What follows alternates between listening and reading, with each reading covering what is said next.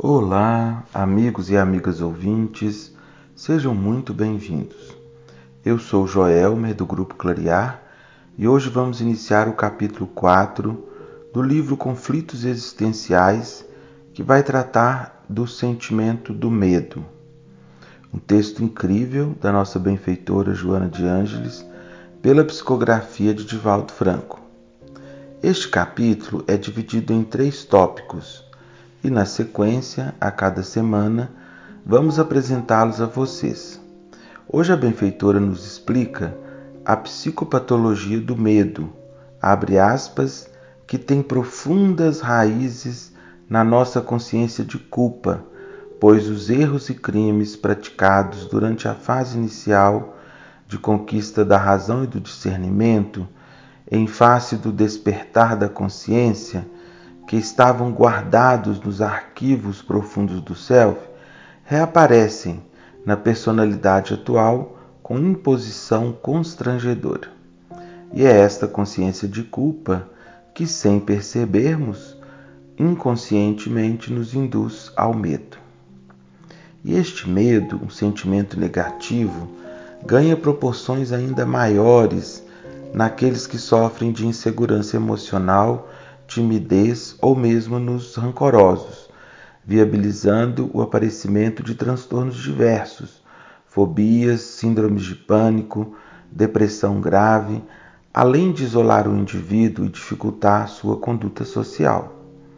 De alguma forma, todos somos vítimas do medo, especialmente em relação ao desconhecido quando se deseja algo a ser alcançado e se teme o fracasso, mesmo nos relacionamentos e em outras situações, o medo poderá ter um lugar de destaque.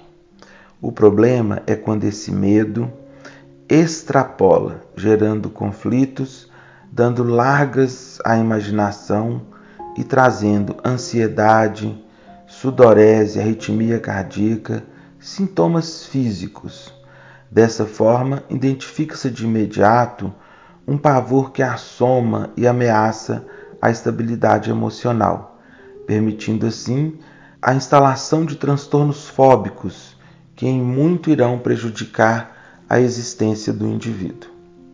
O cultivo desse medo por parte do ser o deixa muito reativo aos estímulos do meio e o leva a reações extremas muito maiores e prejudiciais do que aquelas inerentes a fatores de real desequilíbrio e da simples prevenção do perigo.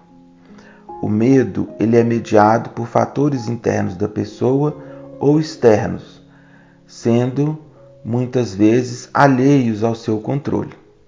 Na primeira forma, quase sempre, estão situações é, relacionadas a processos espirituais desde aquilo que foi armazenado no inconsciente profundo até perturbações e obsessões por atos desditosos, transatos que não foram assimilados e por isso não resolvidos.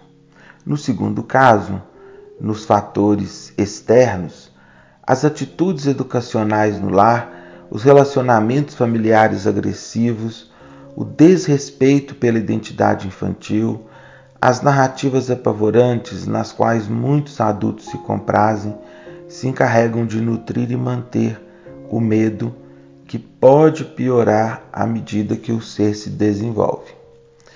A sociedade moderna tem um grande foco no negativo, naquilo que é ruim, pois, movido pelo instinto primitivo, o ser humano busca esse tipo de ocorrência. Mas os mais fracos emocionalmente Aqueles que desde a infância tiveram medo como educador irão desenvolver fobias e pavores indescritíveis. Joana esclarece, abre aspas, que é como se aquilo que mais se teme sempre acontecesse, exatamente por estar registrado no cerne do ser a necessidade dessa experiência para vir a ser vivenciada para contribuir eficazmente em favor do amadurecimento psicológico, do crescimento cultural, da realização pessoal. Fecha aspas. Ou seja, a culpa guardada e não liberada pede solução através do medo e por isso atraímos aquilo que mais tememos.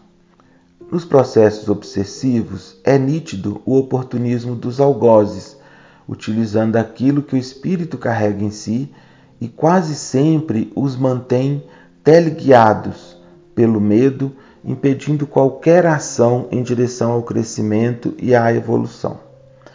A preocupação exagerada, também mediada pelo medo, que é quando se antecipa os fatos muito antes deles acontecerem, sempre baseando-se no pior, no receio de não conseguir o êxito, levará o indivíduo a resultados desastrosos.